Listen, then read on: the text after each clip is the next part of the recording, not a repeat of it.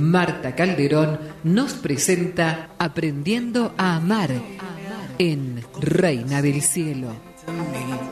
Tengo unos pequeños que le sobran ganas de vivir. Yo tengo una esposa que le basta solo con creer de que todo estará bien. Hola Marta, bienvenida. Buenos días, ¿cómo estás vos desde España? Un gusto saludarte, Marta. Bienvenida, Reina del Cielo. Muy buenos días, Rafael y Víctor. ¿Cómo estás? Un gusto saludarte y esperando también que toda la audiencia esté ya unida desde muy temprano en oración, que han empezado ustedes con el rezo del Santo Rosario, que hemos celebrado hace poco también el Día del Santo Rosario, y la alegría de eh, conectarme desde tan lejos, por aquí es la tarde, y también saber de que Fabiana está orando por todos nosotros en su retiro y espero la pronta recuperación de Euge también. Bueno, muchas gracias, muchas gracias Marta por tus palabras. Y acá estoy junto a Víctor que me está acompañando haciendo apoyo logístico, así que la verdad que no me siento solo. Hola Marta, buen día, un, buen día, un beso grande aquí desde Buenos Aires. Y la verdad que sí, compartir, compartir este rato va a estar, va a estar muy bueno. Te traes una historia creo que tremenda. ¿eh? Así es, justo estoy en estos momentos en el convento de Santa Ana y San José que pertenece a las hermanas carmelitas. Es en este convento donde inclusive podemos encontrar en su parroquia una, eh, el cuerpo de una beata mártir que se llama la beata Sagrario. Ella es copatrona de los farmacéuticos acá en España. Y bueno, me acompaña el día de hoy el capellán del convento y es don Julio Prado. Él es sacerdote español, eh, actualmente ya se encuentra en España hace unos 18 años porque él es misionero pomponiano. Y dicho sea de paso, mañana se está celebrando a su fundador y además eh, él es un sacerdote con doble birritualidad. ¿Qué quiere decir esto? Tanto celebra en el rito latino como en el rito copto católico. Es por eso que él ha vivido 22 eh, años tanto en Egipto y en Sudán eh, con la celebración de este rito copto católico. Él aparte es un doctor en islamología y filología árabe de eh, la Universidad en Beirut, en el Líbano, la Universidad de San José. Don Julio, buenas tardes aquí en España, buenos días en Argentina y bienvenido. Buenos días a todos ustedes los oyentes y en, esta, en este día tan hermoso que empezamos en la fiesta de San Daniel Comboni, el primer obispo de África, del 1850. Eh, gracias por escucharnos y estoy aquí a vuestra disposición para lo que queráis preguntar. En mi experiencia de Sudán y de Egipto y de la virtualidad en la cual vivo. Así es, y en esa experiencia, don Julio, eh, antes de pasar tal vez por la entrevista, imagino eh, eh, Rafael, Víctor, quisieran saludarlo también a don Julio. ¿Cómo no? ¿Qué tal, Padre Julio? Bienvenido a Reina del Cielo. Un placer escucharlo. Muchas gracias por participar de nuestro programa, Padre Julio. Gracias a vosotros. Bueno, me sumo, me, sumo, me sumo en los saludos de Rafael, la bienvenida aquí escuchando desde Buenos Aires. Así que un abrazo grande, querido padre. Gracias, Rafael, gracias. Y, y bueno, eh, como sabemos, el Papa Francisco, y que es también parte de, nuestra consigna, nos invita en este mes misionero a hacer testimonios, ¿no? Verdaderos bautizados que dan testimonio de vida y la familia también da ese testimonio de vida. Y antes de hablar un poco también de esta experiencia tan rica que ha tenido don Julio en los diferentes países, yo quisiera preguntarle, don Julio, en su experiencia, usted ha visto diferentes realidades. Muchas realidades. Muchas realidades y centrándonos en el tema de la familia, ¿cómo usted puede describir de manera general a una familia de África y Europa para nosotros darnos una idea también eh, de qué podemos aprender de, todos ellos? ¿no? Bueno, el concepto de familia de África y Europa, aunque radicalmente y socialmente es el mismo elemento, sin embargo, los elementos complementarios son muy distintos. Diríamos, en, frecuentemente son totalmente distintos.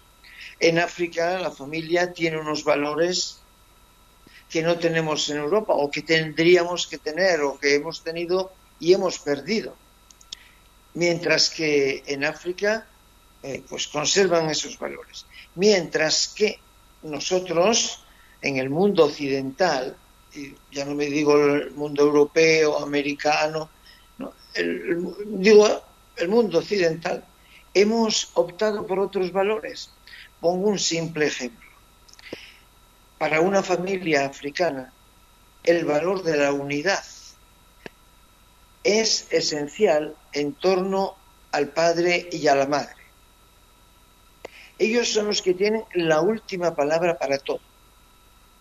Un hijo nunca decide por su cuenta. Nunca. Eso depende. Yo hablo con un joven, hablaba y le decía algo y me decía, eso lo tiene que decidir mi padre. Si voy a la universidad o no. O si me caso o no me caso. Y los padres son los que les tienen que buscar la esposa al hijo o el esposo a la hija.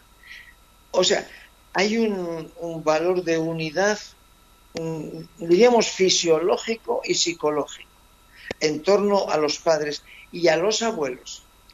El abuelo tiene la última o ultimísima palabra, diríamos, sobre las decisiones de toda la familia, porque eso es toda la familia la que decide.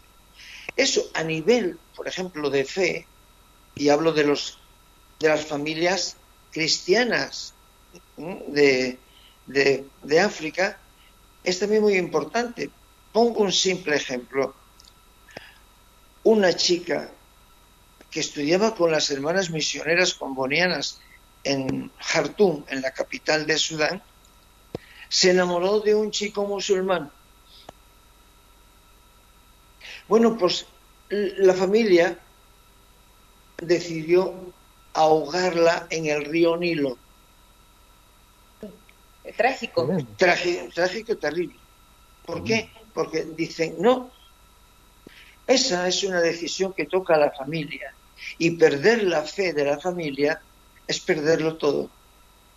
Por encima de la cuestión económica, cultural, de la, mm, del sistema, digamos, económico. ¿no? pero eso incluso... Es eh, terrible. Eso incluso difiere lo que nos enseña la verdadera fe. Claro, pero eh, es que lo llevan hasta el extremo. Decía esto para mostraros la importancia que tiene. De hecho, allí, por ejemplo, el obispo nuestro, un obispo sudanés, claro, a esta familia la excomulgó. La excomulgó y públicamente no se se le admitió nunca más a la comunión durante varios años a toda la familia, porque eso no se puede admitir pero es para que veáis cómo la última palabra, de, incluso al respecto de la fe, la tiene la familia y no la chica. Porque dice, si te casas con él y pierde la fe y te hace musulmana. Y en el caso de Europa, por ejemplo. En Europa es distinto. En Europa, en Europa estamos en una situación que a mí me gusta decir un poco que le falta ¿cómo vamos a, me gustaría decir? Es, hemos perdido los valores, digamos, cristiano, cristianos occidentales. Nosotros no tenemos, o los chicos, hoy en Europa, hablo en general, claro, ¿no? No tenemos modelos de referencia. Y esta es una situación muy grave no tenemos modelos de referencia. ¿A quién imita un hijo? ¿A los padres? No. No. ¿A quién imita un estudiante? ¿A un profesor? No.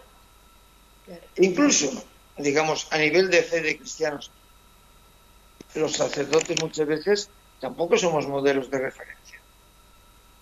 Entonces, claro, si el Papa nos dice que evangelizar es transmitir la propia experiencia que tenemos de Jesucristo. ¿Qué experiencia vamos, va una familia a pasar a sus hijos si no la tienen?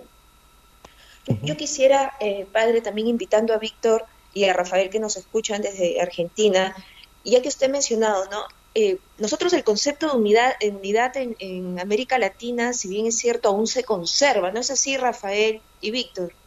Sí, por supuesto, sí, sí, el concepto de unidad eh, de las familias es muy, muy importante. Yo la verdad que me quedé pensando en lo que decía recién el padre Julio con respecto a, también a la jerarquía, ¿no? O sea, como que se respeta muchísimo la jerarquía dentro de una familia y el concepto de autoridad, ¿no? que está bastante perdido. Yo le quería pedir, preguntar al, padre Julio, eh, ¿qué le parece, padre? ¿Qué puede aprender una familia de América Latina de las costumbres de las familias africanas o europeas para caminar en la vida de fe?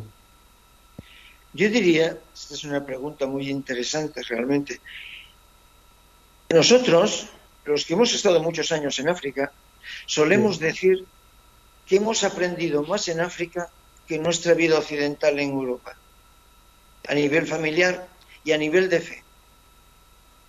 Una familia africana suele tener, al menos en las misiones de África, que yo conozco, que son muchas, porque he tenido una experiencia grande por varios países africanos, es el hecho de que la familia basa todo su actuar en base a la fe. Y los valores que transmite son valores basados en la fe, no en intereses económicos, no, no intereses culturales, no intereses sociales, sino que lo que importa es la fe. Decirnos, por ejemplo, recuerdo una vez un padre decía delante de mí a un hijo suyo que iba a ir a la Universidad de Jartum, dice, no te olvides una cosa, que donde tú vayas va Jesucristo. Y si ese, esa situación de la universidad no te permite aumentar la fe en Cristo, tienes que dejar la universidad. Qué fuerte, porque... Es fuerte, pero, pero es que nosotros a los cristianos en África pues les hemos formado eh, en, en, estos criterios fundamentales. Fundamentales que y aparte porque por lo menos en Latinoamérica, o yo hablo desde, mi, desde lo que observo en Perú, porque soy, peruana, este, eh, es justamente la universidad donde se transmiten muchas ideologías contrarias a la dignidad del ser humano en general, ¿no? Porque a veces uno va a la universidad a aprender conocimiento, pero mezclan ideologías con el conocimiento. Claro, el, la familia en, en África lo que te transmite no es el conocimiento te transmite una ideología, que tampoco es la palabra correcta, sino una adhesión personal a la fe. Eso pasa, por ejemplo, en el mundo islámico. Yo he vivido toda mi vida sacerdotal en medio del mundo islámico. Entonces, claro, te transmiten la fe, pero esa fe es social. La fe en África es social, es familiar y laboral. Entonces la fe entra de tal manera en la vida de la gente ¿eh? que para trabajar o para estudiar o para incluso comprarse, eh, como hacen la, tribu de Inca, pues, comprarse ganado, ¿eh? tienen que hacerlo desde la óptica de la fe. Entonces, claro, un musulmán, yo puedo entender, aquí la gente no lo entiende cuando hablo con ellos, pero un musulmán es capaz de asesinar para defender o propagar la fe islámica. Que, es un extremo. Claro, pero son extremos, pero son realidades que están ahí. Me, parece que había una pregunta eh, desde, desde estudio. Víctor, Víctor nos tiene una pregunta. Sí, sí, la verdad, la verdad, querido padre, venía reflexionando lo, que venía contando, ¿no? Eh, a ver, ¿por qué es tan importante ¿no? que, que tomemos conciencia que debemos asumir nuestro compromiso cristiano como familia, ¿no? demostrarnos a otros como, como verdaderos cristianos, no solamente en la fe, sino también en las obras, ¿no? ¿Por qué es tan importante? Porque mira, la fe no es una ciencia, la fe no es una cultura, la fe estará, digamos, en medio de una cultura determinada ¿eh? y estará, digamos, en medio de una situación económica, social y política, está ahí, porque no vivimos en otro mundo, vivimos en un mundo muy concreto, pero la fe es una comunicación personal, es una experiencia personal, es un enamoramiento. Es un enamoramiento. El, amor no, se, no hay que, digamos, explicarlo, hay que vivirlo, se siente. Y entonces la fe cristiana eh, es un enamoramiento de la persona de nuestro Señor Jesucristo. Y entonces ese enamoramiento condicionará mis opciones. Y como yo decía antes, si tengo que mirar un modelo a quien imitar, tengo que imitar aquel que me da ese enamoramiento que me lo transmite. Por eso dice el Papa, este año de las misiones, en este mes de octubre, dice que, claro, la misión es comunicar la propia experiencia. Yo no he ido a África a explicarles quién es Jesucristo, sino he ido a África a decirles qué ha hecho Jesucristo conmigo y qué hace conmigo y por qué yo vivo así. No es una doctrina que yo voy a explicar. El misionero no lleva una doctrina, lleva una vida. En ese ejemplo también entonces correspondería a los padres o sea, tener un encuentro con Cristo para poder transmitirlo a los hijos y por tanto que la familia transmitirlo. Es que una familia que no esté basada en el amor, el amor cristiano, que es la entrega total del uno al otro, haciendo que el otro sea siempre el más importante de su vida. ¿eh? Una familia que no viva eso no puede transmitir ese valor. Entonces los hijos, por eso que te al principio, necesitamos tener modelos de referencia. Si una familia no es modelo de referencia cristiana para el hijo, ¿qué dimensión cristiana va a tener el hijo? En América Latina, como aquí en Europa, nos encontramos con esa situación, con muchísimas familias desestructuradas, que no están basadas en el amor y en la entrega total y absoluta del uno al otro, sino en los propios intereses personales y eso se transmite al hijo. El hijo es lo que palpa, lo que ve, lo que oye. Entonces, claro, si una familia no tiene esos principios cristianos, ese enamoramiento de fe entre ellos, pero de los dos con Jesucristo, entonces, ¿qué transmite? Entonces no nos podemos quejar que nuestros hijos sean como son. Eso es cierto. Es que no tienen modelos, modelos a quien imitar. Sí, y eh, Víctor o Rafael. No, yo me quedé pensando, padre Julio, lo que usted decía, ¿no? Porque yo creo que también es un problema cultural, digamos, ¿no? O sea, tal vez en África, digamos, la cultura ayuda a que las familias se adapten más, digamos, a lo que los evangelios nos enseñan, digamos, ¿no? Pero hoy vivimos en una corriente contra, o sea, digamos, contra la cultura cristiana, digamos, ¿no? O sea, tanto Europa como mismo también pasa en América, digamos, ¿no? A veces las familias tienen que luchar, digamos, contra la cultura, una cultura que es anticristiana y que está en los medios de comunicación, está en las redes, es, es tremendo, digamos, esa lucha. ¿Qué le parece, padre, al respecto, digamos? ¿Qué puede hacer una familia como para eh, contraponer, digamos, ¿no? lo que muchas veces, eh, digamos, los medios de comunicación nos transmiten? Mira, Víctor, eh, celebrando yo una, una Eucaristía aquí en Madrid hace unos años, sí subió al altar, estaba yo haciendo la homilía y subió al altar un joven universitario. Se llamaba Pablo, no lo he olvidado nunca más. San eh, Pablo subió al altar y se llevaba una camiseta. ¿Ustedes cómo le llaman? ¿Una remera? no sé cómo le dicen ustedes. Una, remera, una remera. Una remera, bien. Y en la remera llevaba escrito, dibujado, un pez nadando un pez azul en una dirección y en otra un pez rojo en la dirección contraria. Y le pregunté, digo, pero Pablo, ¿por qué vienes con esta remera y lo muestras aquí a toda la gente? Y dice, porque yo como cristiano tengo que nadar contra corriente. La gente empezó a aplaudir en la iglesia. Es verdad. El cristiano en la sociedad tiene, en la sociedad occidental, más que en la africana, ¿eh? más que en la africana. Tiene que vivir contracorriente. O sea, ¿a dónde van todos? Bueno, pues que vayan, pero yo voy en dirección contraria. Voy en dirección contraria. Mira, yo tuve un ejemplo de un chico eh, universitario que trabajaba aquí en el aeropuerto de Barajas de Madrid. Y un día se me presenta aquí en el convento y me dice, Padre Julio, quiero hablar con usted yo no le conocía de nada.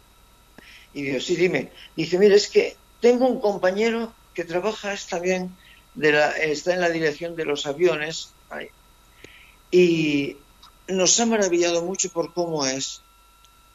Cuando llega el fin de semana, todos nos queremos marchar con nuestras novias, a nuestras fiestas, nuestros guateques, por aquí, por allá. Y él dice, sí, no os preocupéis, marchar, que me quedo yo. Y un día le, le he preguntado, ¿y por qué haces eso? Dice, porque creo en Jesucristo. Y me dejó de, descolocado. Yo hacía años que no iba a hablar de Jesucristo y ni había ido a la misa. Qué bárbaro. Qué bárbaro, es que a mí me impresionó mucho el chico ese. Bueno, volvió a la iglesia después de veintipico años. Porque el otro le decía, es que yo poder, poder, podéis iros, yo me quedo, no os preocupéis, yo sustituyo. Y eso era un sábado, y otro sábado, y otro sábado. Y dice, pero bueno, ¿y este qué hace? ¿Por qué hace esto? Si no se lo pagaban. Y dice, no, es que yo creo en Jesucristo y me dice que tengo que estar al servicio de todos. Entonces, claro, ese es el kit, es ir contracorriente mientras todos se montan el plan de fiesta del fin de semana, él se lo monta en dirección contraria. ¿Dónde puedo ayudar yo para que estos se puedan ir? Entonces, claro, esa es la situación en que vivimos hoy día, pero a nivel social y a nivel familiar. A nivel familiar. Mira, todas las familias, decía yo antes, que no están estructuradas. Familias que no, están, que no se basan en un amor total y absoluto y en un servicio total y absoluto. Y yo digo que una familia no se basa en la razón, se basa en el corazón. Cuando un padre y una madre delante del hijo discuten quién tiene razón, al final no la tiene ninguno. Quiere decir, yo les digo siempre, no, no es problema de tener razón, sino de tener corazón. Si tienes corazón, suples lo que la razón te puede exigir o pedir. Y entonces el hijo ve eso y se cría y se educa en ese contexto de corazón y no de razón, aunque después la situación social sea distinta. Entonces, como decía Pablo, yo voy contracorriente. Qué bárbaro. Qué bárbaro, querido padre. Escucharlo, escucharlo realmente es, es maravilloso lo que puede hacer Cristo en una persona. Aquí, aquí estamos en Buenos Aires, ¿no? que es la tierra de, nuestro querido Papa Francisco, y él dice siempre que la iglesia crece por atracción, y, pero también por testimonio. Entonces la pregunta sería, ¿qué le está faltando a la familia para que sean testimonio de vida para otros? Yo creo que lo que falta en nuestras familias, no solamente en Argentina, aquí en España, es que se ha perdido el valor de lo que realmente es la fe. De que la fe es un elemento fundamental de una vida. Una vida sin fe es una vida vacía. Yo siempre les pongo el ejemplo, digo, mm, estos días aquí que me reúno con los peruanos que vienen a la fiesta del, Señor de los Milagros, se lo digo. La cruz sin Cristo es vacía, no tiene, no tiene sentido. Entonces, aquí tenemos una familias, y supongo que en América igual, donde el elemento fe, que es amor a Cristo y es amor del uno con el otro, aparcando la razón, aparcando la razón, ¿eh? entonces eso tiene que transmitirse. Y si no se transmite, transmite eso, nos encontramos con que nuestra sociedad, nuestros hijos, nuestros jóvenes, crecen vacíos por dentro. Unos padres, los padres dicen siempre yo quiero lo mejor para mi hijo, pero yo le pregunto, ¿qué es lo mejor? Cuando tú dices quiero lo mejor para mi hijo, ¿qué entiendes por lo mejor? ¿Qué es tener un auto, dos autos, una casa en la, en la playa y otra casa en la montaña, tener tres carreras, viajar por todo el mundo, ¿eso es lo mejor para tu hijo? O, ser un hombre de corazón.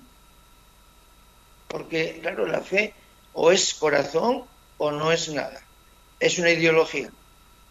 Entonces, claro, eso los padres hoy día, al menos en la experiencia que tenemos aquí en España, no lo transmiten, porque quieren lo mejor, pero lo mejor siempre es económico, social y de diversión. Ese es el la Clarísimo, clarísimo.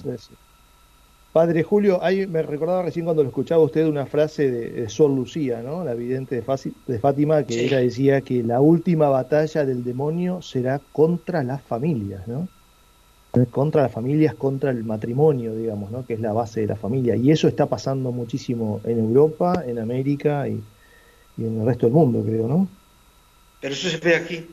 Yo la experiencia que tengo aquí, no tanto la que estuve en Sudán y en Egipto, en medio de los musulmanes, pero aquí sí, la familia, yo decía, lo he dicho varias veces, es una actualmente es un grupo de personas que viven juntos por intereses comunes. Y Claro. cuando los intereses comunes mm, no son de amor ni de corazón, esa familia se rompe. Se rompe. Así asistimos a tantísimos divorcios, a tantísimas rupturas, y claro, los hijos son los que heredan esa situación. ¿Qué podemos hacer después con estos hijos? Esa es la situación. Y, y es curioso, es algo que no, no lo pueden decir acá los, los medios en España, pero bueno, estamos a través de. Argentina.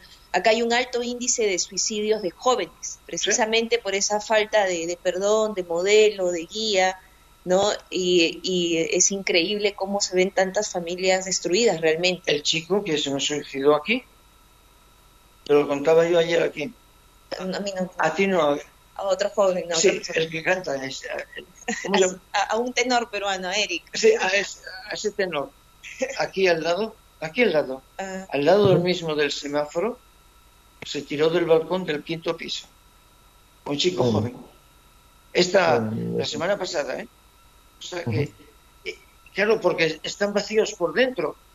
Yo les digo, pueden tener la, la cabeza llena de cosas que aprenden en la universidad. Pueden tener eh, los pies llenos de haber caminado por todo el mundo y los ojos llenos de, de las bellezas que hay en este mundo. Y de- pueden estar llenos, Sí. tener las cuentas bancarias, pues muy bien, mucho euro para acá y euro para allá. Pero tienen Pero el corazón principal. vacío. Falta lo Tiene- principal, padre. Tiene, falta lo tiene el corazón vacío. Y al tener el corazón vacío, eh, que, que es la fe, porque es el amor, entonces todo eso se cae. Además tenemos, mira, Víctor y, y Rafael. y Rafael, tenemos una, yo les digo siempre a la gente, nosotros somos realmente, no somos inteligentes, por si fuéramos inteligentes, pensaríamos que somos gente que vivimos para coleccionar. ¿eh? Coleccionamos cuentas bancarias, coleccionamos casas, coleccionamos autos, coleccionamos tantas cosas. Y coleccionamos todo aquello que vamos a perder y a dejar. Vamos, estamos coleccionando lo que no nos vamos a llevar nunca. Lo que yo suelo decirle a los chicos. Digo, mirad, el día que te mueras, no te van a llevar al cementerio con el celular. Hasta eso te quita. Ujú.